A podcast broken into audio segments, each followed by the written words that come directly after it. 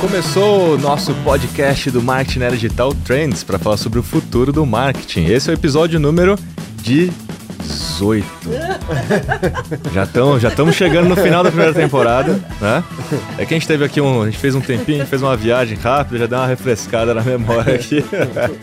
e aqui comigo a brilhante Marta Gabriel. Rafael e o nosso E convidado. o nosso convidado especial, Rafa. Lassans. Obrigado, Xará tá aqui. Sempre um prazer, sempre É, um prazer encontrá-los. Bom, e se o Rafa tá aqui, é porque vamos falar de growth.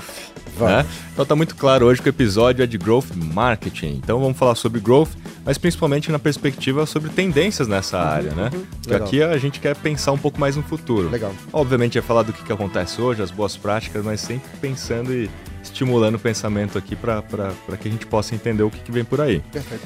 Bom, mas vou introduzir aqui o Rafa, né, fazer as honras aqui. Ele que é considerado o maior especialista de growth marketing, não vou falar de growth hacking, né? De growth marketing do país. É palestrante aí dos maiores eventos também, já está há mais de 20 anos nesse mercado, tá vendo? A barbinha dele já ficando branca. Exatamente. exatamente. Isso aí. Co-fundador e CEO do Growth Team, a primeira agência de growth marketing do país também. E, pô, tá aqui com a gente, né?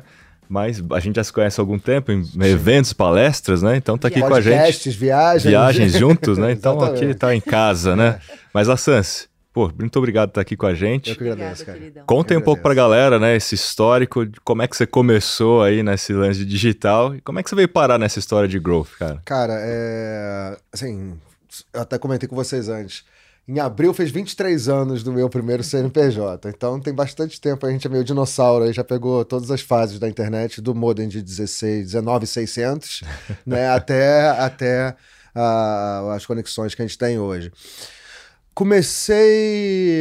Eu sempre gostei de, de digital, era meio nerd do, do. Mas eu era um nerd esportista, Rio de Janeiro, então tinha um- uma pegada um pouco mais de, de praia, mas eu sempre era meio nerd do colégio, sempre gostei de tecnologia. Meu pai sempre gostou de tecnologia, apesar de ser completamente. é, é, é, não técnico, assim, ele era entusiasta e gostava de inovação. Então sempre tinha os primeiros computadores, sempre que teve banda larga já tinha, quando começava a ter os internet ele tinha modem, BBS, aquelas coisas, não sei porquê, mas ele gostava de ter essas é, é, coisas mais inovadoras Que em bom pra casa. você, né? Exatamente, É. porque eu era meio nerd, adorava aquilo e comecei a brincar de HTML, fazer aquelas coisas assim, bem do básico da internet lá no comecinho, para montar site, tocava e montava o site da banda, e fazia não sei o que, comecei a pegar pegar gosto com as coisas, e aí em 99, como eu falei, eu montei uma uma empresa que é bem coisa de garotão mesmo, de- que era um canal de esporte radicais. A gente tinha câmeras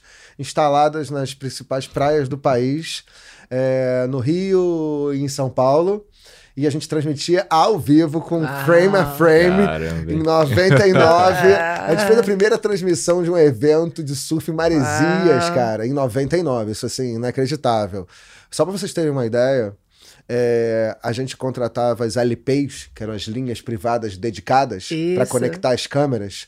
Era uma LP de 64K e custava, sei lá, milhares de reais em 99. Nossa. Cada uma. Tipo, era um modelo de negócio que, óbvio, que não, que não parava em pé de jeito nenhum. Foi divertido, mas. Exatamente, mas foi super divertido. E a gente até conseguiu, consegui levantar investimento, coisa que na época não existia nome nem nada, não era startup, Sim. não era angel, não era seed, não era nada disso. Mas eu levantei investimento, a gente foi incorporado pelo um portal latino da época, o O-Site. A gente ganhou uma grana, porque eles vendiam, a gente era o canal de esporte lá. E em 2001, se não me falha a memória, na primeira bolha da internet quebrou todo mundo. Então quebraram eles e nós fomos juntos. É, e aí eu comecei realmente a, a- a- a- a meter a cara e empreender, e grande parte dessa jornada foi com, com agências. Sendo dono de agências. Já tive algumas agências, já comprei, já vendi, já fui incorporado, mas o legal foi 2010 a 2015 eu tive uma startup. Uma startup que era uma plataforma de social commerce, que era, cara, é muito engraçado, porque era o como se fosse o Facebook Marketplace de hoje, só que há 10 anos atrás, né, em 2010, que a gente montou o meu shopping, que era um marketplace, que era um aplicativo, lembra da época dos apps na, na- Sim, no. Facebook, que a gente instalava fazendo aquelas verdade. coisas. Então a gente montou ah, essa plataforma de e-commerce, social commerce, que rodava dentro da rede social, usava os dados do grafo social do Facebook, né, do Open Graph, que na época era gratuito e liberado para todos os aplicativos. A gente recebeu alguns investimentos super legais da Intel e do fundador do Booking.com. Até 2014, quando o Facebook cortou os acessos uh, sem nenhum aviso prévio às APIs de dados gratuitos para incentivar a galera a pagar anúncio e não consumir os dados de forma gratuita. E o sangue do algoritmo da nossa plataforma era os dados do grafo social. A gente tinha, cara, a gente tinha sei lá, 30 milhões de pessoas na nossa base, porque a gente tinha um milhão de usuários que tinham os dados dos amigos, dos amigos dos amigos, a gente fazia, pegava esses dados todos. Então a gente tinha uma, uma, um algoritmo de recomendação que usava dados do grafo social junto com dados transacionais da plataforma de e-commerce e aí recomendava produtos baseado nessa, nesses dados todos. Então, super bacana o conceito, só que sem os dados, a gente não tinha o combustível do, do algoritmo e basicamente nosso negócio, nosso modelo, nossa plataforma morreu de um dia para o outro. Problema né? de depender Exatamente. 100% de uma plataforma. Exatamente, você montar um negócio num terreno alugado ali É. onde você não tem Isso. controle, né? é- Mas foi bom enquanto durou, certo? Super, incrível, assim, é incrível mesmo, não tenho do que falar. A gente vendeu a plataforma tecnológica, o espólio tecnológico aí, é, mas o. Por que, que, eu, que eu cito essa fase? Porque o mais legal foi o fundador do Booking.com, né, o Cullen, um holandês. O Cullen, o Booking.com é famoso por ser uma das maiores máquinas de testes ever, né, assim, da internet, desde sempre. Eles fazem hoje mais de 25 mil testes ano, né, assim, é- é... Aí você falando de growth já, né? Tá Já, pra- assim, a, a cultura de experimentação. Isso. E aí aconteceu o seguinte: em 2012 ele investiu, foi lá no escritório, virou pra mim e perguntou: Rafael, quantos testes vocês fizeram esse mês? Eu falei: Oi? Zero. Não teste nenhum. Teste, experimentos, o que é isso? E aí ele aí eu tomei a maior porrada profissional da minha vida, do fundador do Booking.com, um holandês excêntrico, milionário, incrível, genial. E falou, Rafael, é o seguinte, enquanto você não fez teste nenhum, Booking.com fez mais de mil testes, e tudo que você está vendo no ar que tem lá foi testado, validado e melhorou alguma coisa, e por isso que está lá. O meu dinheiro não aceita que você não faça testes. Então, ou você começa a fazer testes, ou talvez não tenha nem mais dinheiro no mês que vem. Porque é assim que eu trabalho, é assim que minhas empresas trabalham. Ele foi CEO do, do Uber também, montou todo o plano de expansão global do Uber e tudo. Então, cara, genial. E aí eu tive que assumir a minha ignorância ali e falar: que isso? Eu não tenho a menor ideia. A gente tem cultura de campanha, a gente não tem cultura de teste, não sei nem como fazer isso. O que, que eu faço? Ele falou: bom, então calma, a gente vai pra Holanda e vamos aprender com o pessoal do Booking.com, que são os melhores do mundo nisso. E aí eu fui pra Holanda em 2012, passei algumas semanas lá aprendendo com o Keys e com os caras do Booking.com a ter essa cultura e esse processo de teste. Aí eu voltei, o cara dos testes. Voltei com essa cabeça sendo o cara dos testes. No mês seguinte ele voltou, perguntou, Rafael, quantos testes vocês fizeram? Ele falou, a gente fez quatro testes. Ele falou, muito bem. Não importa a quantidade nesse momento, importa é vocês saírem da inércia e É, validarem as hipóteses e as premissas antes de gastar o meu querido tempo, tempo, energia e dinheiro né, de todo mundo aqui com coisas que talvez não funcionem. Então é isso que eu quero que vocês façam. E aí eu comecei a olhar isso com muito mais carinho e realmente mergulhar nesse processo, nessa cultura de experimentação. E aí vale citar que no meio do caminho apareceu o termo, apareceu o termo growth hacking na época de 2010, 2011, com o Sean Ellis, que ah, já acelerou várias empresas que a gente já conhece, Dropbox, WordPress, LogMeIn. E 2010 ou 2011, primeiro nasceu o Growth Hacker, a pessoa e depois o Growth Hacking, né? Então ele estava procurando alguém para ser um trabalhar com ele, alguém que tivesse conhecimentos multidisciplinares, que tivesse conhecimento de negócios para ter uma visão macro estratégica, mas ao mesmo tempo tivesse uma visão de planejamento para poder, baseado na visão estratégica, montar os planos de ação e também um conhecimento técnico e tático, operacional, para colocar o plano em prática. Então é alguém que consegue ter não só uma visão estratégica, como uma visão técnica para aplicar e colocar os planos, né? Colocar a mão na massa. Do growth hacker. Exatamente, que é um multidisciplinar, que é um É. cara que tem uma visão de negócios, uma visão técnica ali. O que não é muito simples, nem muito comum, porque a gente tem uma educação verticalizada, a gente costuma ser especialista no que a gente se propõe a ser, né? Jota? Isso não é nenhum demérito nem nada, é como são é, é o processo de formação, não só aqui, como em qualquer lugar do mundo. Né? E esse cara é um generalista, meio especialista, enquanto normalmente a gente é especialista. É... E, e então ele cunhou o termo, publicou uma vaga, que era um, esse profissional que tinha essas características talvez diferenciadas ou únicas, não tinha um termo muito específico para essa pessoa, esse profissional.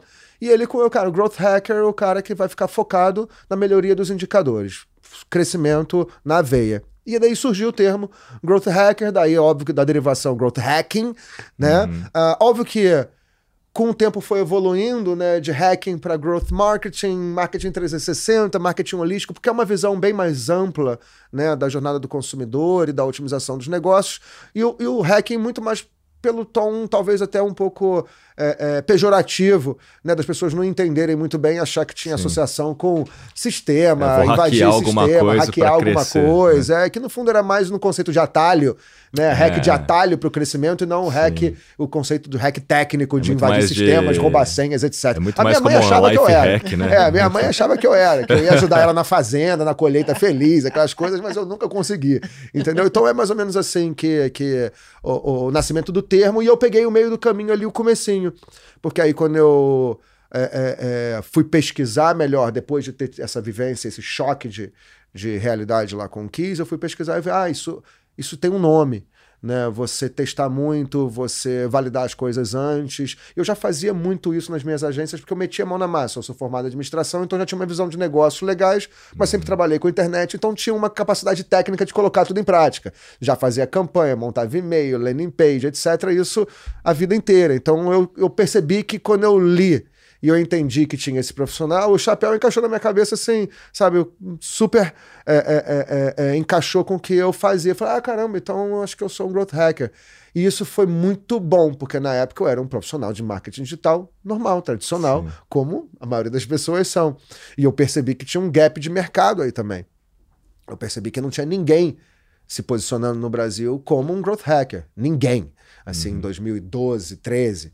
E eu comecei, ah, interessante, tem um flanco legal aí, até em termos de posicionamento profissional.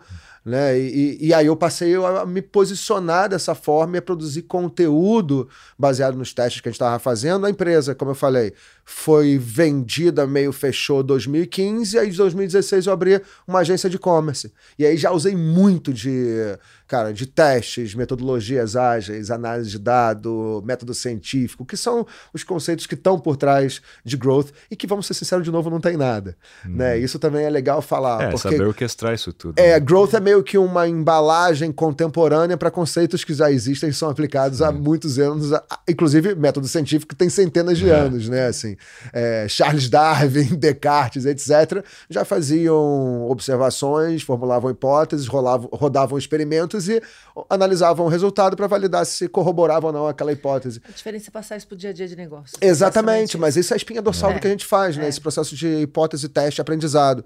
É, é, e métodos centenários, inclusive. Junto com metodologias ágeis que também, de novo, não tem nada, né? Growth pega muito de Scrum, metodologia Lean, etc. E tudo isso baseado em dados. Né? Quando a gente tira a, a, a caixa do T, da terminologia e fala sobre esses conceitos, a gente vê que Muitas empresas fazem isso já há muito tempo. é, isso é prática das empresas que mais crescem do mundo. Elas falando que fazem growth ou não. Né? Porque tem gente que faz isso, mas não diz que faz growth, mas faz muito experimento, usa de metodologias ágeis e é tudo baseado em dados e métricas. E que no fundo é isso, para melhorar os indicadores de performance. Que é isso que a gente faz. É, é, então eu gosto do, do- de- de- de classificar growth como esse processo de testes contínuos para melhoria de indicadores chaves. né? Se você digitar no Google, provavelmente você vai ver o, o termo que é marketing orientado a experimentos. O que eu acho quase. Primeiro, porque não é só para marketing. Porque quando a gente fala indicadores chaves, não necessariamente estamos falando de marketing. Óbvio que os casos mais sexy, né, o que a gente vê, o que a gente lê, é tudo marketing e vendas, porque é mais bonito de ver e é, né, concorda? São cases que fazem mais barulho, são mais impactantes. Acho mais próximo do público, né? É. Da mídia. Ou É, de- exatamente. Então, aí, então tem, existe a falsa percepção de que growth é para marketing, vendas ou produto. Mas quando a gente sai dessa especificidade vai para indicadores chaves, a melhoria de indicadores chaves, cara, aí o céu é o limite, porque todas as áreas têm indicadores chaves, né? O Nubank usa experimentos para otimizar o processo de RH, de uhum. melhorar a velocidade de contratação de talentos ou melhorar a retenção de talentos. eles fazem vários testes numa área que talvez você não, não imagine que seja, mas a partir do momento que você tem indicadores em área de contabilidade, de compras, RH, marketing, vendas, você pode rodar rodar testes para melhorar esses indicadores. Então, acho que essa visão muito mais horizontal. Do que ser só para uma, uma aplicação como vendas ou marketing. E para você, na sua opinião, esse é um dos mitos em cima uhum. de growth, né? De que total. growth é só apenas total, para total. marketing. Total. É, é, alguns mitos, né? Assim, é, um deles é esse, né? A parte de aplicabilidade, aplicabilidade que pode ser feito para toda e qualquer área. Uh, a questão da própria complexidade, né? Porque o marketing adora uma buzzword, né? É, então sim. a gente está sempre trabalho com inovação, Marta então nem se fala, então ela tá olhando as buzzwords que vão chegar na frente. Então ela já deve ter visto growth lá, em, lá atrás. Então o marketing adora uma palavra da moda, adora complicar coisas que nem precisam ser tão complicadas assim. Então existe a falsa percepção também que growth é um processo extremamente complexo, que é engenharia de foguete, né, as coisas da NASA, e no fundo não tem nada disso, né? Esse processo, essa cultura de testes contínuos para melhoria de indicadores. Então você pode fazer fazer, cara, distribuir panfleto na esquina, dois panfletos com, sabe, um teste AB, teste AB. e um QR Code para um, QR Code para outro, avaliar o resultado, ou um ramal para um, ramal para outro, e você vai saber qual foi o resultado. Então, pô, o panfleto que teve o melhor resultado, você imprime um milhão em vez de imprimir, né? Do... Então, com isso, você está melhorando os indicadores chaves de algo super trivial e simples. Então, pode ser aplicado em qualquer Sim. negócio e pode ser aplicado em qualquer tamanho de empresa também né? Porque existe a falsa percepção de que você precisa de muitos investimentos e de tecnologia para fazer growth. E, cara, como eu falei, não precisa de nada disso, né? O Growth Team roda mais de mil testes por mês em uns 20 clientes controlado na planilha.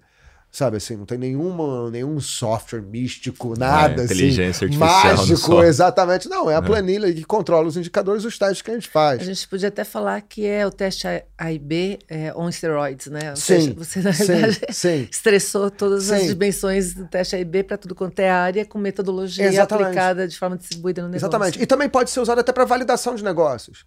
Né? Então, antes da gente montar o um negócio, gastar tempo, energia e dinheiro com uma ideia incrível que a gente teve, a gente pode validar isso com testes, né? Testes de landing page, testes de proposta de valor, etc. Antes da gente uhum. verificar, para verificar e validar se vale a pena ou não. Então é legal também que Growth tem um quê de redução de risco. Tem redução de risco. Né? É redução de risco, né? Então isso é legal falar assim, ah, então Growth é a bala de prata, a fórmula mágica. Não.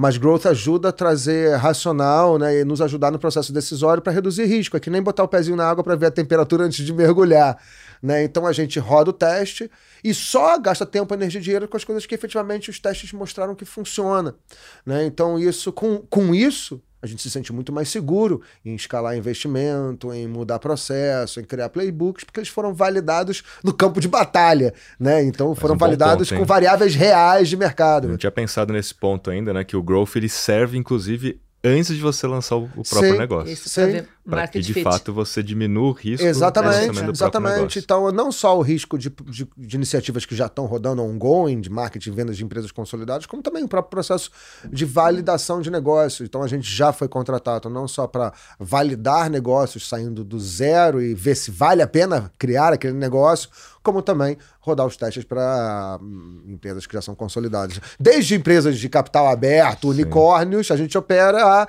em startups que estão começando do zero ali. Então isso é muito legal porque o processo é bem democrático, né? Então qualquer tamanho de negócio, qualquer tipo de negócio e qualquer fase do negócio, né? A gente pode adicionar isso, né?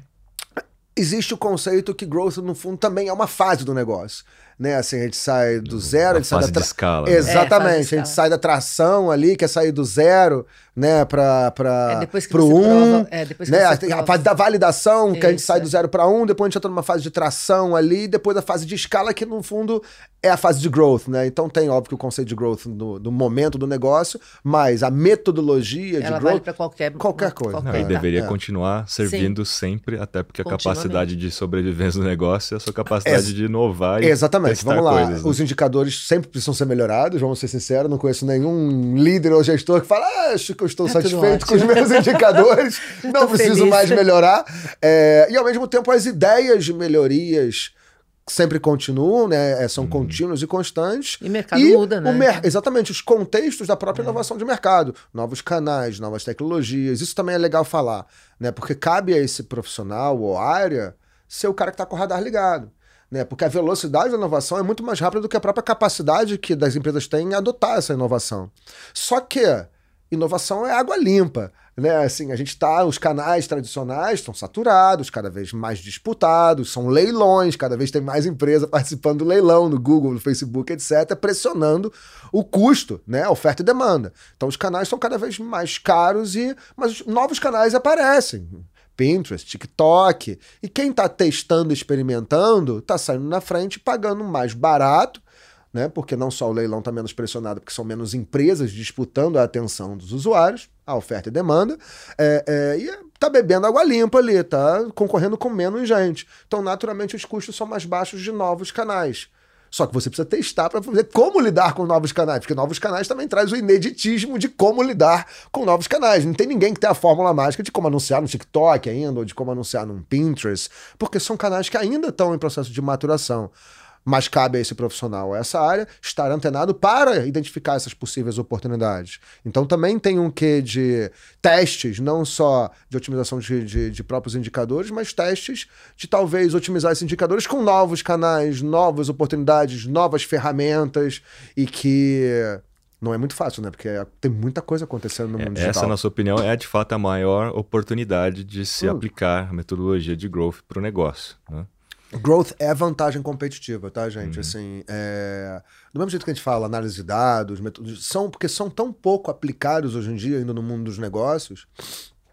Existem pesquisas que dizem, indicam que cara, 95% das empresas não faz nenhum teste por semana. São uns quatro testes aí por mês, que eu acho que é o mínimo que qualquer empresa deveria fazer, pelo menos um teste por semana, porque é bem factível, assim. Uhum.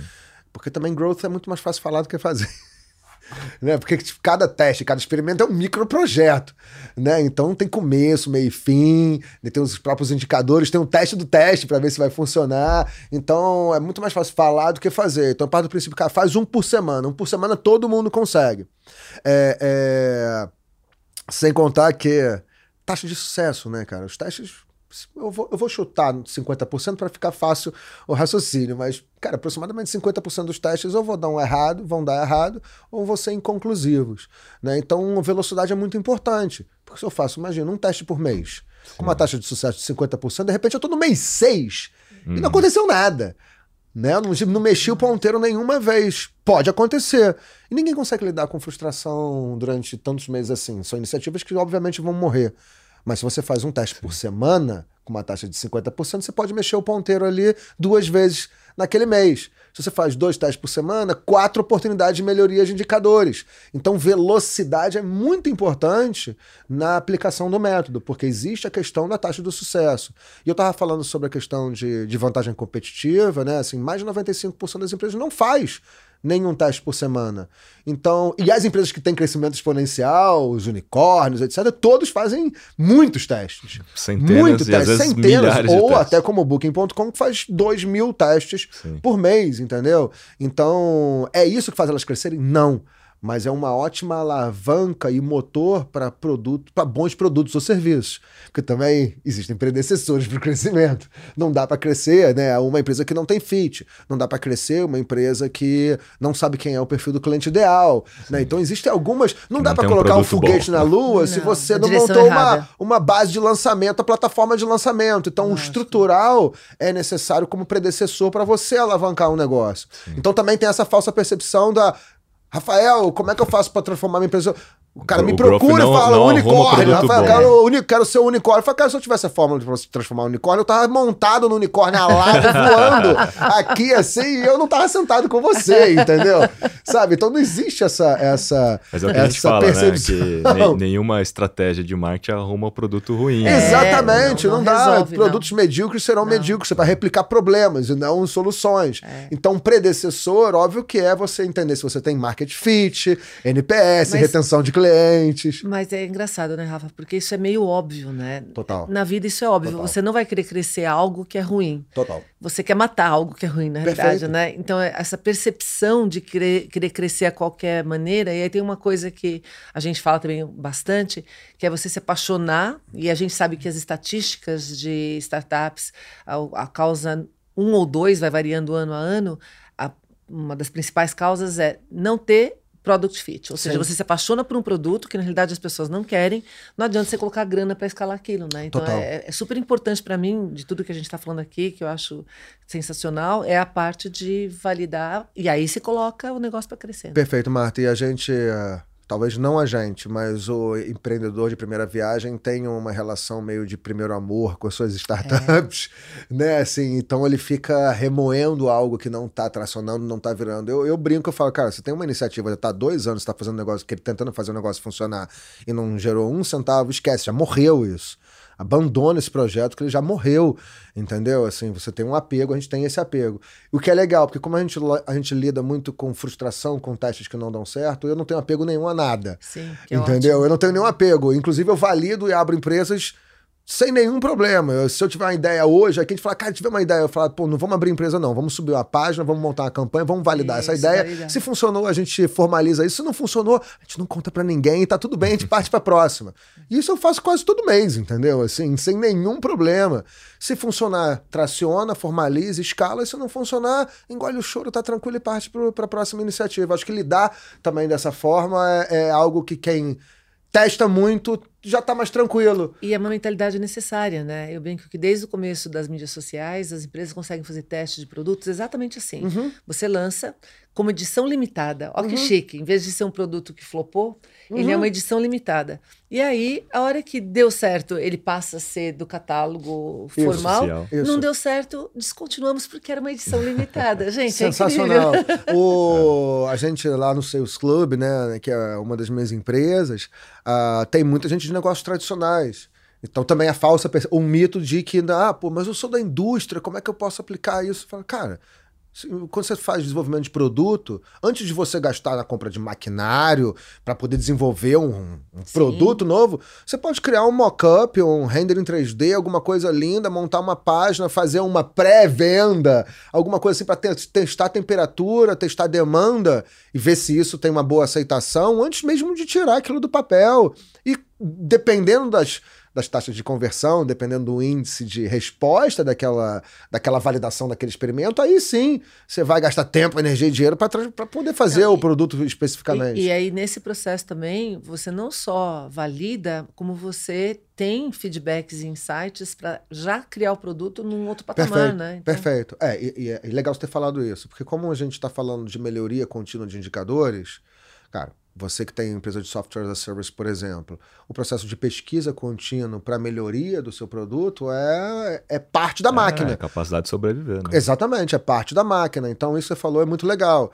Você, às vezes até a gente, cara, taxa de conversão tá baixa, a gente não tá conseguindo entender todo o checklist de performance, copy, UX, tá tudo funcionando e a taxa tá baixa. Ué, então vamos perguntar pro, pro, pro, pro, pro cliente, pro usuário o que, que tá acontecendo.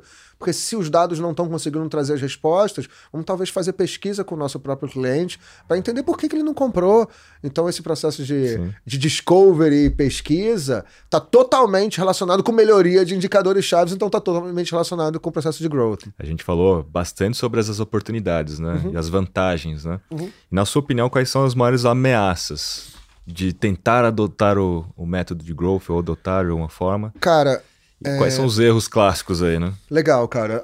Eu acho que é, uma, é algo cultural, né? Eu acho que deve ser top-down nas empresas, porque como o growth é horizontal, ele trabalha é multidepartamental muitas vezes.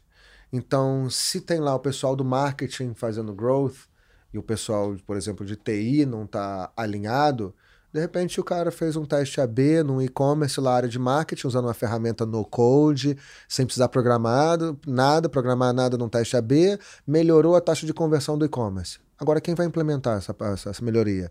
Vai cair no backlog de TI? Cara, nunca mais voltou. Uhum. Entendeu? Entendeu? Se não está alinhado às lideranças da importância do processo de teste, a, a iniciativa perde velocidade. Então, normalmente, né, apesar de que quem tá no dia a dia, na base da pirâmide, o nível tático, é quem, quem roda os testes, mas quem empodera o time, quem integra áreas, são as lideranças. Então, normalmente nas iniciativas, nos projetos de growth, a gente começa fazendo um grande workshop com as lideranças para contextualizar, mostrar a importância do método, do processo e que a melhoria é sempre soberana à fila. Então, se o cara do marketing fez algo que melhorou 20, 30% da conversão, que impacta diretamente no bottom line da empresa, fura a fila do TI. Ponto final, entendeu? Tem que furar a fila do TI. E, e caso não, fir, não, não fure a fila, pelo menos o cara de marketing pode pegar o telefone vermelho, acionar o CEO lá e falar: cara, a gente fez um teste aqui, ó, melhorou 30% a taxa de conversão e parou no backlog de TI, cara. Entendeu? Se tá todo mundo em busca da meta e da melhoria de resultados, não pode parar no backlog de TI. Isso tem que furar a fila. Então, essa integração entre áreas é muito importante e isso traz a cultura. Né? Outra coisa é que growth ele é colaborativo. Porque o processo de ideação e de brainstorm, vamos dar um passinho para trás, né? Porque primeiro a gente entende o problema. O problema está relacionado diretamente com a alavanca, porque um problema é uma grande oportunidade partir do momento que a gente mapeia, por exemplo, a jornada do consumidor ou o funil que a gente tem na empresa e a gente consegue ter as métricas, a gente identifica gargalos, né? Seja um gargalo de aquisição, seja um gargalo talvez de ticket médio, de conversão, de retenção, são possíveis gargalos. Mas quando a gente identifica o gargalo, no fundo a gente está identificando uma grande oportunidade, né? E aí o, o, processo de growth, a gente fala, beleza, identificamos que temos um problema de taxa de conversão. Time, empresa, temos um problema de taxa de conversão vamos ter ideias de possíveis soluções. Então é legal porque Growth tem um, um quê de, de colaboração, né? Uhum. Então, mas tem outra coisa. As pessoas têm medo, têm receio de dar ideias, né? A gente é protecionista, fala, cara, não vou falar nada, porque eu vou falar merda. Depois, pô, o cara vai lá, meu líder vai falar, pô, que ideia horrorosa. Então, mas é brainstorm, então cabe ao líder empoderar o time e falar, gente, não tem certo, não tem errado, pode ser da ideia mais esdrúxula, idiota, mais complexa, megalomaníaca, até porque depois existe um processo de priorização, uhum. onde a gente analisa alguns atributos, cada ideia a gente avalia, baseado em alguns atributos, normalmente de impacto, certeza, facilidade, custo, ou coisas desse tipo, para organizar esse processo de ideação. E, teoricamente, a gente vai começar com as ideias que são mais simples e que podem gerar impacto mais rápido. O processo de priorização está aí para isso. Uhum. Então, cabe aos líderes empoderar o time. Caso contrário, o time não vai não vai, não vai comprar esse barulho e vai ter, é, ficar melindrado ali de falar, não vou dar ideia porque não sei se a minha ideia vai ser bem recebida ou não. Mas a partir do momento que as lideranças empoderam a galera, isso fica muito legal porque todo mundo faz parte da solução, sabe? Fica todo mundo ali. Quando pô, você deu uma ideia que é aplicada, isso gera um, um loop positivo muito legal no time. Então, eu acho que esse é um processo bacana. Uh, então, desafio Boa. é, cara, lideranças top-down, isso é muito importante que estejam alinhadas, empoderem as áreas. Cara, é, muitas vezes, quando a gente dá essas imersões, cara, tem líder, tem dono de empresa que sai e fala, Rafael, depois que eu sair daqui, todas as áreas precisam fazer um teste por semana. Então, tem que ser cultural. Todas né? é as áreas falou, são. Tem, tem e, eu, e, é, e, eu dou para eles o tempo necessário. Porque fala, ah, não tem tempo. Não, cabe à liderança falar. Hum. Cara, então você vai uma hora por, por semana, você vai montar um teste e, e melhorar algum indicador-chave da sua área. E eu tô te dando a liberdade de fazer isso. Porque se o líder não compra esse barulho, o cara não vai conseguir fazer, porque todo mundo tá sempre. Sim. né? É. É exatamente isso é cultura de inovação. Total. Na realidade, empresas que têm cultura de inovação estão totalmente alinhadas e preparadas para introduzir a cultura de uhum. growth se elas não têm cultura de inovação, você tem que criar primeiro uma cultura de inovação para conseguir. Perfeito. Que é exatamente top-down, tem que ter espaço para o risco, para abraçar o erro, exatamente. É, misturar as áreas. E a, e a, galera do tático quer isso, quer fazer isso. E no fundo eles já, às vezes até já fazem os testes, só que é limitado porque não tem o empoderamento, não tem o ferramental, não tem a integração entre áreas. Então eles não conseguem ir muito longe com suas iniciativas. É que se né? não vier da liderança, não fica sistêmico. Perfeito. A gente fala que inovação sistêmica só acontece top-down. Perfeito. Porque a, a, o que acontece, a, a, liderança, ela sistematiza, ela contamina e ela faz o cross. Se vem de baixo para cima, você perde as iniciativas, desestimula as equipes e não tem apoio em todas as questões que você precisa, né? Tanto que eu brinco que assim, de, a cultura é de cima para baixo, de baixo para cima é revolução. Perfeito. Aí você acaba fazendo legal, a transformação. Legal, faz todo sentido, faz todo Na sentido. Labs lá, a gente é, já criou essa cultura né, da mentalidade baseada em dados. E, e, e eu sempre falo para a galera, falo, antes de ver os dados, olhar os dados, você tem que ter a mentalidade baseada em Sim, dados. sim. Que essa mentalidade baseada em dados é você transformar os dados em informações, informações em hipóteses, Perfeito. testar as hipóteses, gerar conhecimento. Né? É, E o método, Kiz, o método é legal porque ele amarra muito, porque teste, todo mundo, assim, muitas empresas já fazem. Né? A gente acabou de fazer um. É um cliente nosso, a gente começou com um projeto de workshop de cultura de experimento, das maiores empresas de logística da América Latina, 10 mil funcionários, é tecnologia, já rodavam muitos testes, mas não tinha muito começo, meio e fim, não sabiam por que rodar o teste, não sabiam por que estavam fazendo aquele teste antes do outro, e aí a gente foi lá para trazer o método. Cara, vamos trazer um método que vai organizar para vocês, vai organizar o que vocês fazem. Vocês tecnicamente já são ótimos, só que isso não está gerando resultado porque eles estão atirando para tudo né? quanto lado. Fragmenta Exatamente, de atirando para tudo quanto, la, tudo quanto é lado. Então, a partir do momento que a gente traz- trouxe o método, a gente trouxe como organizar, como trazer a parte de metrificação para todos os experimentos. Ah, não tem como medir, tira da fila. Então não vai fazer isso. Não tem como medir, não tem métrica, então isso não é uma boa ideia.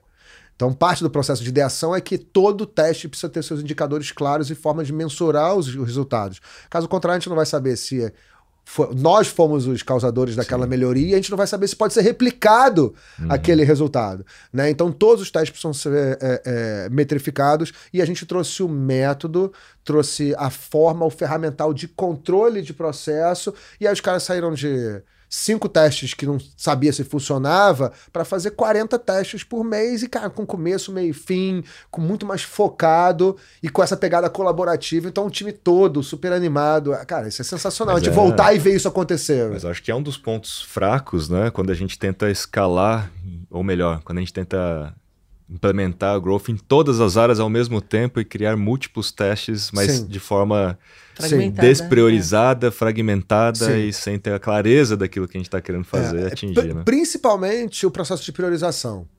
Porque, cara, quem nunca sentou na reunião de marketing ou de vendas que alguém fala. "Ah, eu acho que a gente tinha que ter um chatbot. né? eu acho que a gente deveria fazer LinkedIn Ads, mas. Mas por que a gente não faz Facebook Ads antes, entendeu? Assim, cara, um monte de gente achando muita coisa, sem ter um racional por trás do, do Não, é, porquê. mas é- o porquê é sempre assim, não, porque fulano fez. Exatamente, exatamente, exatamente. E aí o método de priorização ajuda pelo menos a trazer um processo de racional por trás do nosso processo decisório, né? Traz um pouco de racionalidade ali. Ah, não, eu tô falando. É, é soberano e é perfeito? Não. Mas pelo menos ele traz um racional e não é um, É. um achismo, É, entendeu? um- é Tem- o antídoto contra o achismo, né? É, o achismo é exatamente. inimigo das decisões Exatamente. estratégicas. Pelo né? menos nos dá um mínimo direcionamento do que faremos antes, do que vamos testar antes, e aí, diante do resultado do teste, a gente escala ou não né, aquela iniciativa. Não, é exatamente isso. Cara, e né? é- sabe o que é legal, gente? É que quando a gente fala esse tipo de coisa, soa muito óbvio. Né? Isso que é muito doido. Porque quando eu falo de growth, que aí eu dou essa desmistificada e tiro o véu da buzzword e trago para termos mais terrenos e mais palatáveis, todo mundo fala, pô, mas como assim? Isso é óbvio. Como é que não se testa as coisas antes? Fala, cara, não, não se testa. Entendeu? A cultura, hoje em dia, é uma cultura de campanha. Falando especificamente de marketing e Sim, vendas, sim. né? É uma cultura de campanhas, a gente tem cultura de campanhas, e não uma cultura de testes. A gente faz planejamentos de semestrais, né? Do ano da campanha, são grandes agências fazendo coisas enormes, porque tinha a cultura de, de BV, etc. Os projetos tinham que ser longos e caros, mas isso é a antítese do que a gente está falando de growth, né? Então, a cultura de testes, por mais óbvio que pareça quando a gente ouve o que eu estou falando, não é o que acontece na prática. Né? Quando você senta com o seu time de marketing, você pergunta quais campanhas a gente vai fazer. Quando você contrata uma agência, ela te apresenta um plano de campanhas, não um plano de testes. E mesmo no dia a dia, né? Porque o- existe as tradicionais, como você bem colocou, né? Que vive de campanhas, então picos e vales. Uhum, Quando eu preciso vender, eu faço uma campanha, pum. Uhum. Aí acabou a campanha, o flight acaba. uhum. Versus a cultura always on, Isso. que de alguma maneira você está aprendendo todos os dias Sim, com sim. feedback das pessoas ali, mesmo que seja num conteúdo de mídias sociais, né? Claro. Estar ali claro. todos os dias é um processo. né? Vocês compartilham muito conteúdo. Vocês provavelmente têm a sensibilidade de analisar as métricas, entender o que está ressoando melhor. Conteúdos mais técnicos talvez sejam mais salvados, conteúdos mais memes ou divertidos são mais comentados, você entende qual é o perfil de, de, de conteúdo e qual métrica para poder medir o impacto, se aquilo funcionou ou não funcionou, baseado no tipo. Vocês estão analisando dados, né? Não deixa de ser testes né, em A gente tempo real, em loco. dia. A gente testa Exatamente, formatos em todas as exatamente. redes. E aí vocês vão dar double down ou investir mais tempo, energia, talvez até dinheiro das coisas que efetivamente funcionam. É tão óbvio, né? E aí eu queria que você falasse, Rafa, sobre as métricas de obsessão, né? Uhum. Porque a gente está falando agora de métricas, Legal, de como é legal, que você analisa legal. e qual é o indicador. Legal, E a gente falou da priorização, né? legal, cara. Então, na sua opinião, assim, né, cara, quais são as alavancas e as métricas de obsessão? Legal você ter falado, cara, porque, assim, normalmente as empresas têm o seu plano de marketing, venda, meta já estabelecido. Né? O growth tá ali para ajudar e tentar acelerar esse batimento encurtar esse caminho. Mas o caminho ele já existe, já tem o plano de marketing normalmente. Né? Ah, e aí vem o que você falou da, da obsessão, na métrica de obsessão. Identificando os gargalos, porque você olha, cara, nosso, temos o nosso plano, temos o nosso roadmap, mas onde o sapato está apertando? Se eu, ma- se eu mapeei os indicadores, eu falo, cara, temos um problema de aquisição. A gente tem um produto com NPS alto, alta retenção, só que tem pouco volume. Então o nosso gargalo, barra oportunidade, barra alavanca, está no topo do funil. É ali que a gente tem que focar. Então aquilo vira minha obsessão. O meu ciclo de growth vai ser totalmente baseado em melhorar aquela alavanca. Aquela se torna a minha métrica de obsessão. O meu ciclo de melhoria dos indicadores vão focar ali. Quando eu resolver aquele problema, eu parto para o próximo. E aí todo mundo está trabalhando em prol do Todo mesmo mundo está foco. trabalhando no foco ali da melhoria daquele testes, né? gargalo, em paralelo ao plano que É. já está acontecendo.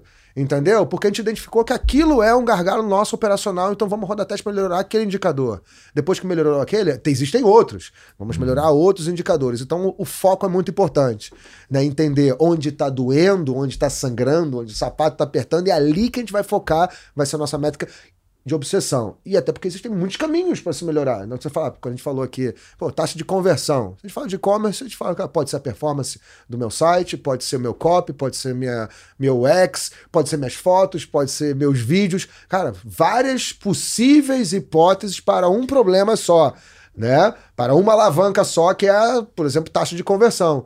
Então, identificando alavancas, rola o brainstorm, tudo focado na resolução daquele problema. E por isso que precisa ter pensamento estratégico e criativo, né? Porque Total. você precisa dar direcionamento para solucionar o que Sim, foi detectado, sim. né? E direcionar os testes, inclusive. É, e é por isso também os indicadores nas áreas, os indicadores das métricas de funil, de engajamento, de atividade, são tão importantes que a gente, o que, não, o que não é medido não pode ser melhorado. Fundamento básico da administração. E aí eu tenho uma questão de alguma coisa que eu tenho visto aqui que, no mercado, né? Que todo mundo começou a entender cada vez mais sobre a importância do NPS, Uhum. né? E vem adotando o NPS como seu principal, talvez, indicador, né? Só que o NPS ele mede algo que é um pouco mais subjetivo com relação à experiência. Sim. Você me indicaria? Isso resume muita coisa. Tipo, se a sua experiência ao longo da jornada foi positiva, se o produto Sim. foi bom, se o atendimento foi bom. Sim. Na sua opinião, o NPS vale para medir algum teste de growth? Ah, é muito mais. Para mim, o NPS é muito mais num, num, num processo de, de, de, de fit do que de growth. Assim, se o NPS for baixo, talvez a gente tenha um problema de nível de serviço. Aí vamos, aí vira nosso gargalo. É um problema de retenção de clientes, então a gente tem um problema de retenção. Essa é a minha alavanca barra gargalo oportunidade. Então, se o NPS é baixo, o, o, que, o que causou isso? Né? É muito mais nesse sentido, porque o NPS é um retrato, é uma consequência. Né? Assim, um serviço mal entregue, consequentemente, NPS baixo. Né? Então, Ele pode dar alerta, é, o NPS Exatamente. pode dar alerta para. exatamente. Ele então, é o começo, né? é. Ele é, É, o começo é, para você investigar é. e entender dar- qual é a causa Exatamente, raiz. Exatamente, é uma identificação. E do mesmo jeito que a gente falou de predecessores de crescimento, cara, o NPS é um indicador de nível de serviço. Ninguém dá um NPS bom se o serviço for uma droga. né? Ninguém retém e continua pagando a mensalidade de um serviço ruim ou medíocre. Então, você que trabalha com software as a service, sabe disso melhor do que ninguém. Para dar o churn, é apertar o botão e cancelar plano. Cara, não tem nenhuma complexidade, né? Assim, a perda do cliente é muito fácil, assim, é, não tem nenhuma fricção para quem quer é, é, cancelar um plano da MLabs, por exemplo. Então, a retenção em produtos de recorrência, para mim é um super indicador de fit. Porque ninguém continua pagando um serviço medíocre, ponto final. Né? A, a, minha agência é legal porque eu trabalho dessa forma, eu não trabalho com contratos de longo prazo, não tenho multas, contrat, multas contratuais, nada disso. Meu trabalho é renovado mensalmente. Funcionou, o cara está comigo. Então, na minha empresa, na agência, por exemplo, a minha métrica de retenção é a minha principal métrica. Porque eu sei que se o cliente continua pagando, o serviço está sendo entregue. Ponto final. Caso uhum. contrário, ele tinha cancelado. Então, entendeu? Mas isso é muito legal que vocês dois estão falando, porque para cada negócio, você tem que entender antes do negócio e das métricas. Claro! Que importam. Então, claro. que nem você fala, você tem um mês a mês. A gente sabe que quando é software as a service, você tem outro tipo de métrica Sim. que vai dizer se está ok ou não. Sim. Então, isso uh, volta para aquilo, né? Se você não conhecer do negócio, você não consegue claro. dar os próximos passos utilizando utilizando Você pega num varejo ou no e-commerce, eu para mim o mais importante é a taxa de recompra, não é quantos novos clientes eu estou trazendo, é quanto, quanto eu estou vendendo para os meus próprios clientes. Ah, ah, e isso é legal porque a gente está vendo uma própria mudança de gestão e liderança que era muito focado em topo de funil, que acha que negócios crescem só com cada vez mais clientes. É, e na verdade é, é o meio da solução, é, é a metade da solução mais clientes o, o crescimento de verdade está da porta para dentro.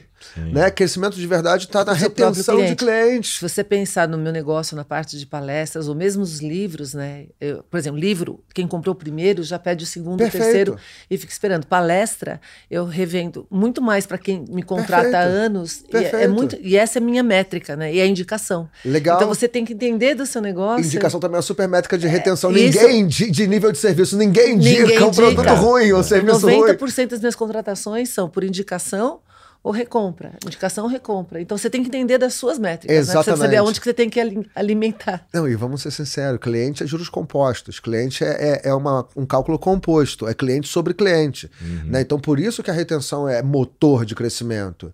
Só a aquisição não resolve. Você tem a analogia do balde furado. Se você trouxe 10 clientes hoje e eu perdi 10 clientes hoje, amanhã eu começo minha conta do zero. Eu nunca vou encher esse balde. Né? Mas se eu trouxe 10 clientes hoje e eu perdi 5, amanhã eu começo a conta com 5. Perdi 5, no outro dia eu começo a conta com 10. E aí é composto isso. E é aí que está crescimento, né? Onde você tem uma aquisição bem resolvida, mas você tem nível de serviço, você tem retenção, você tem indicação que inclusive retroalimenta e faz o flywheel aí, porque cada cliente feliz recomenda para um, para dois, para três, e esses dois, um e dois ou três são menos clientes que eu precisei pagar para trazer. Então também reduz o meu custo de aquisição e mostra que eu estou num caminho de retenção e de encantamento entregando o que a pessoa compra. Não, e você está num, num, estágio adicional da jornada, porque o que acontece? Uma coisa é você gastar para ter aquisição de um cliente, que uhum. você ainda está é, convencendo que você Sim, é legal. Perfeito. Outra coisa é quando você tem um empréstimo de cliente indicando cliente Total. novos. Você tem uma aura. Validação do teu, Tem a validação, é, claro. Validação máxima. Total, né, total. É um outro patamar. É, é, inclusive, empresas que não têm muitos dados ou que não fazem pesquisas e tudo, a pergunta que eu falo para poder entender se tem fit é: cara, você tem indicação de cliente, pelo menos? O cara fala: uhum. não, meu, meu principal canal é esse. Fala, ufa, então você tem fit, cara. Então você entrega o que você se propõe a entregar. Caso contrário, ninguém é de indicar. Isso. É tão simples quanto isso. Então, beleza, a gente não tem dados para poder corroborar essa nossa, nossa hipótese, não tem pesquisas com alto NPS, mas indicação é um ótimo indicador que você está entregando, que você está se propondo, está alinhado à expectativa de quem compra com o que você está entregando. Você comentou, né, que isso é uma tendência, né, de parar de olhar para o topo, tendência pelo sim, menos do ponto de vista dos gestores, sim, dos líderes, né? sim. Né? Parar de olhar para o topo e começar a olhar também para o pós-venda ali e tal, Cara, como principal alavanca. Retenção é a nova aquisição. É. Assim, Legal. retenção é a nova aquisição, até porque a gente falou antes da pressão do custo de aquisição. O é. custo de aquisição só. Ele vai aumentar. Ponto final. Todo dia ele aumenta, porque a gente falou, leilão. Cada vez tem mais empresas anunciando na internet disputando a mesma quantidade de telas, uhum. né? Temos, sei lá, 150 milhões de internautas para cada vez mais empresas anunciando para esses mesmos internautas. Então, sempre vai ficar mais caro. Esse processo, ah, não, não, eu tô aqui para, não, vai diminuir o custo. Não, não vai diminuir o custo. Óbvio que os testes é para brigar contra a tendência. É para tentar ser criativo, para tentar diminuir o custo de aquisição, mas lutando contra a tendência de, de encarecimento, porque ela sempre vai acontecer. Ponto final. Então pressiona muito o topo de funil e a aquisição. Negócios, por exemplo, que não tem recompra, um e-commerce que você vende só uma vez, cara, esse negócio é fadado ao fracasso. Você tem que toda hora alimentar o topo de funil, você vai cada vez estar mais pressionado na aquisição. Então, óbvio que o LTV, a, a rentabilidade do negócio está tá, tá é na recompra e é na retenção, né? Software as a Service é na, na retenção e varejo, e-commerce é na recompra. É ali que está a rentabilidade. E eu ainda brinco com e-commerce que eu falo, cara, que você falou isso do, do, do pedido, da experiência. Você tá lá no Instagram, viu um anúncio legal de uma marca que você não conhecia, clicou e foi lá e comprou, esse primeiro pedido você ainda não é cliente, que é um pedido de teste. Você está experimentando uma marca nova. Se eu comprei essa camisa e ela não, não serviu, não curtia, nunca mais eu compro. Mas se eu fiz o segundo pedido, eu falo, aí sim isso, você tem o cliente. Isso. Aí você tem o cliente. O cliente só é cliente quando ele faz o segundo pedido. Em varejo, e-commerce, né? Uhum. Porque aí ele experimentou, gostou e você reteve. E aí, aí você está fazendo um segundo pedido. Né? E aí que dá a importância dos dados primários e de você ter realmente assim a noção do que acontece dentro do seu produto. Exatamente, cara. Para traçar cohortes, para você entender perfis de clientes, LTV e fazer as otimizações. Né? E a gente falando de inovação, o, o que é belo é porque a gente vive hoje em dia onde é acessível esse tipo de coisa.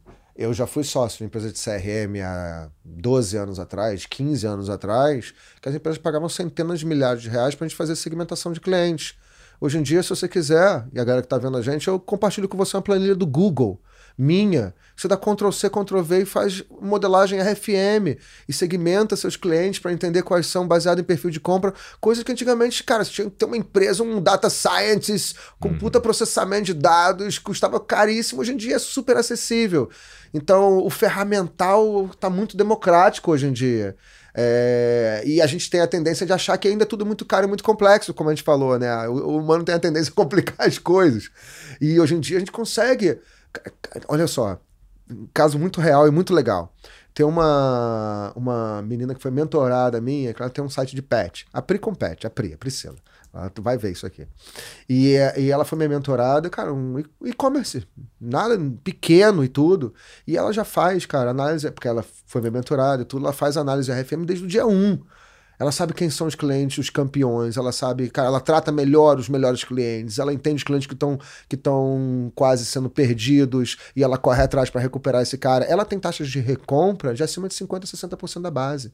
Cara, isso é tipo espetacular, porque ela tem essa visão desde o T0 ali, ela usa ferramentas que são não complexas, não são caras e que dão a ela essa inteligência. Uhum. Então é muito legal que não é o porte, não é o investimento, é, cara, o, o mindset, a cultura e óbvio que, cara, disciplina e consistência, né? Para aplicar bem. tudo isso. Né?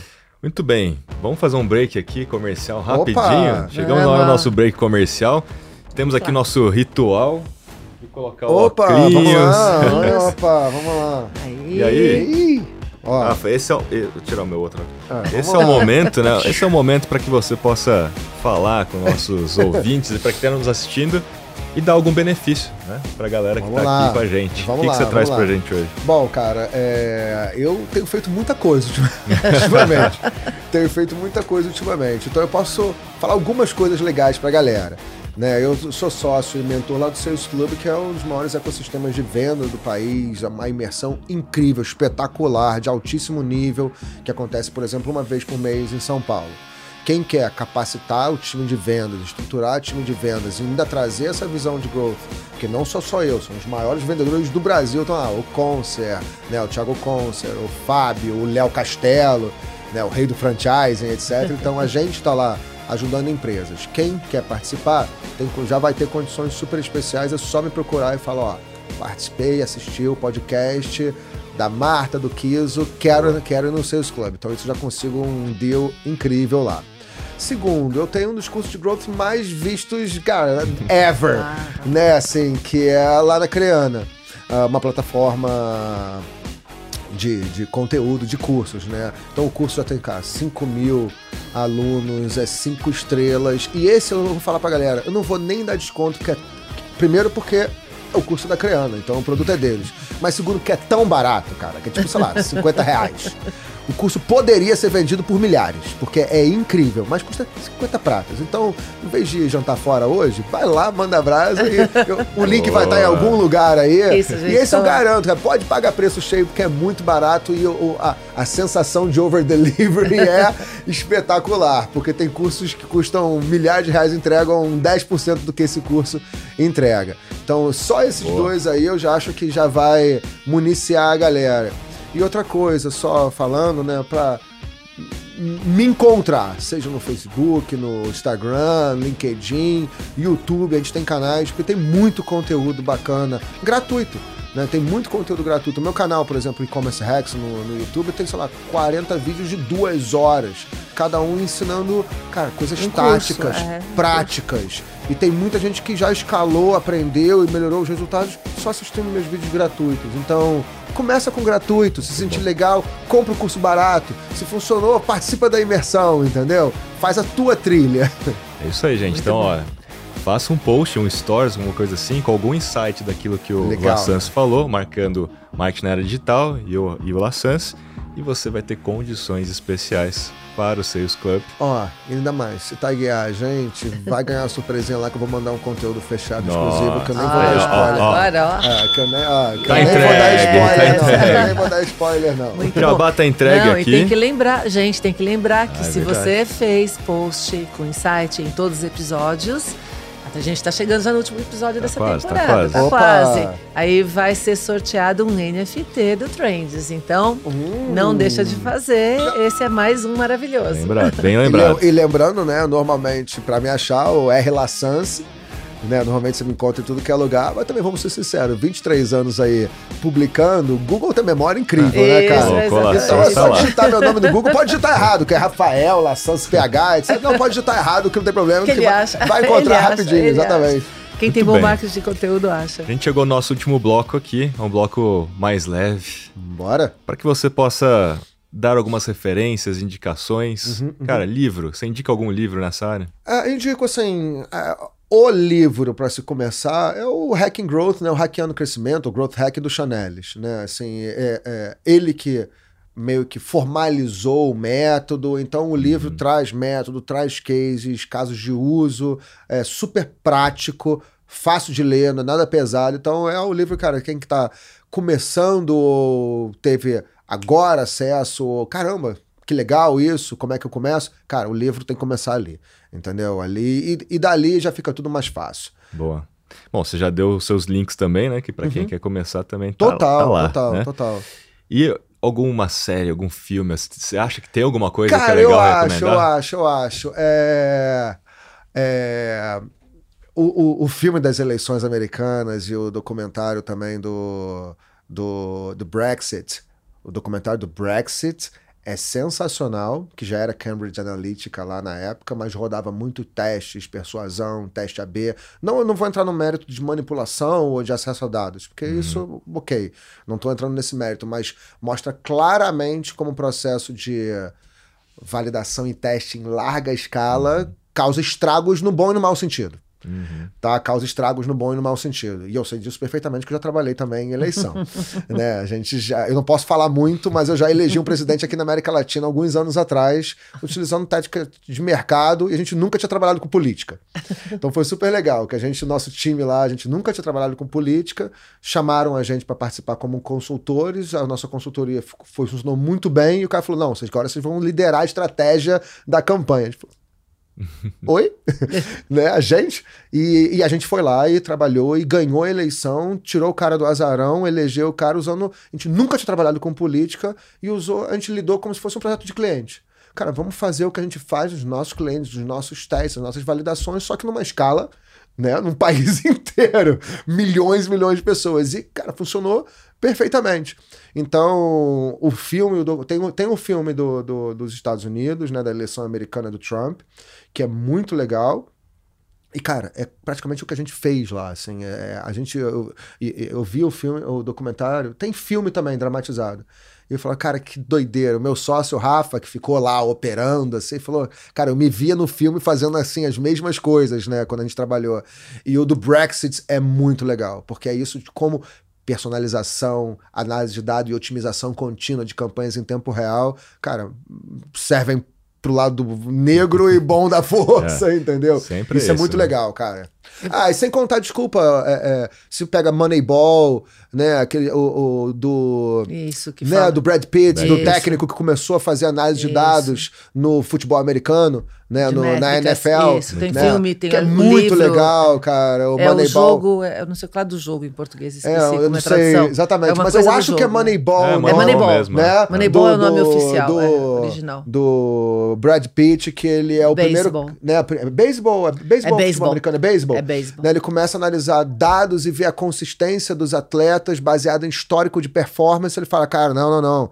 Esse cara tem uma consistência. E se a gente pegar pessoas consistentes que têm resultados Isso. acima da média, a gente monta um time vencedor. Mas, pô, mas esse cara é sensacional. E é baseado em fatos verídicos. Fatos, fatos verídicos, o cara que mudou o mercado. E, e a Isso. partir daquele momento, o quant base é, sports nasceu ali, né? É. Baseado em dados de quantitativos e de métricas reais. Então também é muito legal esse vídeo, porque traz essa cabeça de, cara, analisa os dados que fazem todas as diferenças. Tem um outro filme que é legal o pessoal ver, porque é do McDonald's. E aí, sim. Do Fome Mac... de Poder? Fome sim, de Poder. Sim. Fome de Michael poder Keaton ali, né? É, Michael Keaton. É. Sensacional. Ele incorpora, né? O cara que, na realidade, transforma o McDonald's, que era um produto incrível, mas não escalado.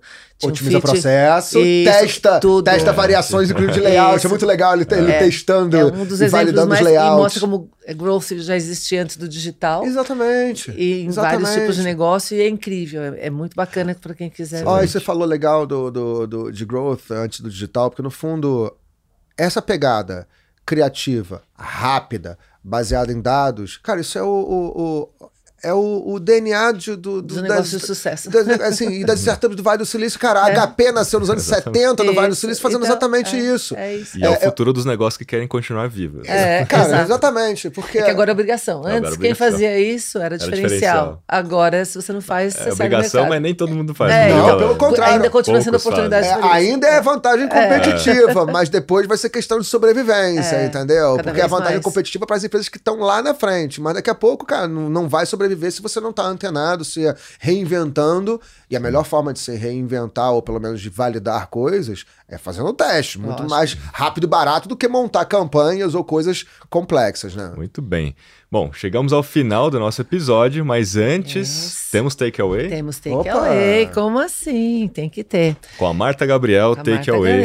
Takeaway. Boa, Marta. Com um episódio incrível com Rafael Lassanci, meu super parceiro, Rafa Kiss maravilhoso. Esse é o 18º episódio sobre Growth Marketing. E aí, o que, que a gente aprendeu aqui? Que o Rafa foi pioneiro da transmissão ao vivo na internet em 1999, foi pioneiro de startup, já participou de uma bolha, gente. Olha que legal, a gente está falando da bolha agora de NFT. É uma ótima coisas. história para contar. Agora é legal, a né? primeira bolha da internet. Isso, agora é legal, né? Não é para qualquer um, não é para qualquer um, não é né? Qualquer um. Novinho.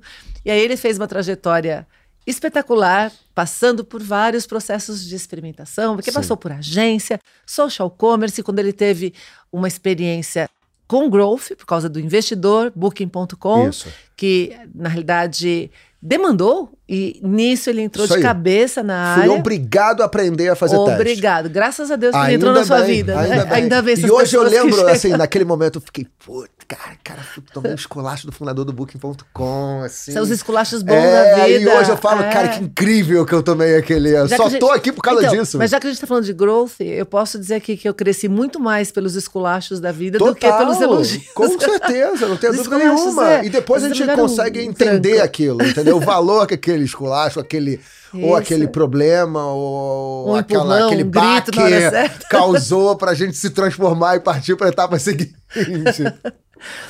Daí o Rafa entrou na cultura de testes de cabeça, como ele já era nerd passado, tem essa DNA que vem da família, experimentação na veia. Uhum. E aí simultaneamente nesse período surge a metodologia como growth hacker, growth hacking, uhum. growth marketing, que na realidade pode ser utilizado em qualquer área, uhum. não só na, nessa área específica. Né? Então, só para gente no, no episódio categorizar o que, que é, growth hacking é a gente aplicar técnicas de negócio, de tecnologia, hipótese teste e uhum. aperfeiçoamento, para que a gente tenha aprendizado para melhoria, melhoria de performance, indicadores-chave uhum. de performance. Uhum. Então, a partir daí, 2013 e 2014, ele é o cara de growth do Brasil que está aqui conversando com a gente. Alguns mitos que ele tirou: growth não é apenas para marketing, qualquer da empresa. Growth é, qualquer negócio, qualquer tamanho e qualquer fase do negócio, se você souber identificar os indicadores, tem uma falsa, terceiro é, mito, uma falsa percepção de que é engenharia de foguete. Não é. Todo mundo consegue fazer, não precisa ser rock science, né? Isso aí. Oportunidades do growth. É, validação de negócio, essa é uma das oportunidades incríveis que estão ligadas com a parte de tendências. Isso reduz riscos, então, redução de risco, colocar o pezinho na água antes de você mergulhar de cabeça, validação no campo de batalha.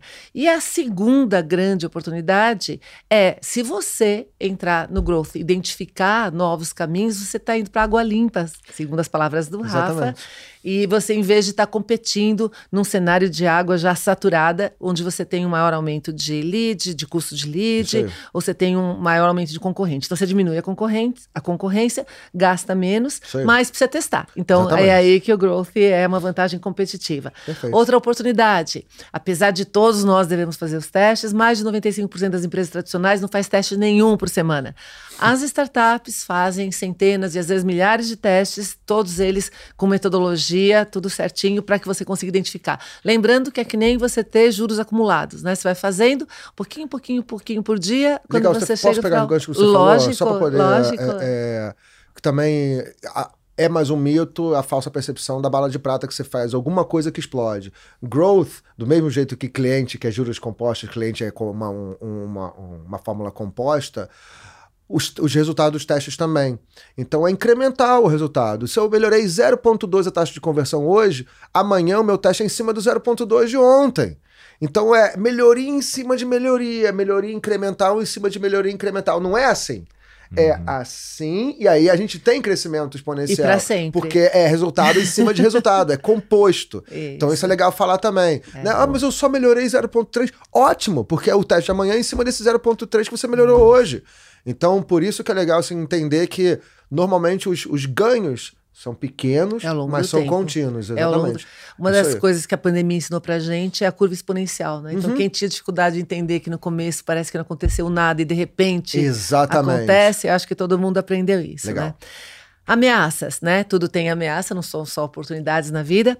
A cultura é a principal ameaça uhum. do growth. Por quê? Se a cultura não sistematizar de apoio da liderança para que o cross aconteça entre as áreas, a gente não vai conseguir, por exemplo, ter a melhoria que fura a fila. Exatamente. Então, a melhoria tem prioridade na fila e se não tiver uma liderança que enxerga isso, você não sistematiza o que deve ser sistematizado e priorizado no processo. Perfeito. Na priorização, a gente então busca ideias que são mais simples e que dão um impacto mais rápido, impactos maiores. Uhum. Mentalidade baseada em dados e a gente pensa é, growth é me mentalidade mais método e acaba sendo um antídoto contra o achismo, que é Exatamente. uma praga, é o capeta que a gente tem hoje no empreendedorismo. O povo acha muito, mas não tem certeza de nada. Isso, a gente não acha, né? Uma frase de, de um estatístico uh, americano que ele fala assim, só confio em Deus, todo o resto me traga dados. É exatamente a, me, a mas cabeça... sabe que é legal? o meu cliente às vezes chega, Rafael, isso vai funcionar? Eu falo, não tenho a menor ideia. Isso, traga Entendeu? dados. Eu falo, não tenho a menor ideia, eu abraço a ignorância e é libertador, porque isso. eu falo, cara, eu não, você não precisa perguntar o que, que eu acho. Eu vou testar. Exatamente, a gente vai testar, a gente vai ver o que o mercado, que a, a verdade estão nos números, a forma mais rápida e barata de ter acesso a verdades e números é testando. Então vamos deixar isso rodar. Semana que vem a gente discute quem estava certo, se era eu ou você, mas tanto faz o que eu acho. Então, e isso é muito legal, porque não preciso ser mais o cara mais inteligente da mesa, sim. não preciso ser guru de nada, nada disso. A gente precisa saber dados. Então, ó, dica: a verdade vos libertará. Essa é a mensagem aqui: a verdade vos libertará. Então, uh, para a gente né, amarrar. Uhum Growth hacking ou growth marketing, ele é baseado em métricas de obsessão, aquilo que vai alavancar seu negócio. Então, aonde o sapato está apertado? E aí esse é um gargalo que gera uma oportunidade, que é onde a gente vai alavancar. Isso aí. Uh, o Rafa perguntou, a gente comentou aqui sobre NPS. NPS funciona como alerta, pode trazer algumas indicações para o processo de growth. E retenção é a nova aquisição. Isso aí. Referências para a gente fechar? O livro do Sean Illes, que é fantástico, é o primeiro, né? Ou seja, é a pedra inicial Isso dessa aí. metodologia, pelo menos, é Hacking Growth. Filmes que o Rafa indicou e que vocês podem assistir. Tem das eleições do Trump, que tem o documentário, tem o filme. Tem do Brexit. Tem Moneyball, que é Uhum. incrível, vale assistir. Tem um livro, é, depois o filme, que acho que é de 2013, faz Uhum. um tempo já. 2008, 2009, por aí. E Fome de Poder, que conta a história do McDonald's. E é legal porque é antes da era digital, mostrando que dá para ter growth, hacking, marketing, muito antes de a gente ter o digital. Então Isso é aí. isso. Super obrigada, Rafa. Ótimo. Maravilhoso. Ótimo. Super obrigada, Rafa Kiso. Muito Foi, bem. foi incrível. Muito bem, Marta. Eu que agradeço. Obrigada, Marta, mais querida. uma vez, né? Sempre agradeço. desafiada a fazer um resumo final. Nossa, Você viu ali, né? pô, Rafa? total. Isso já é vira o máquina. paper aqui. do- Fenômeno. É, Pô, virou o e-book, já solta no landing page, já, Exatamente, já exatamente. converte. Gente, muito bem, muito Rafa. obrigado, Foi uma cara. honra tê-lo aqui com a gente. Obrigado Eu mais agradeço, uma vez. agradeço. Um Obrigado, prazer. Marta. Obrigada, obrigada. E obrigado a vocês que ficaram aqui com a gente até agora assistindo. Até o próximo episódio, número 19. Valeu! Valeu.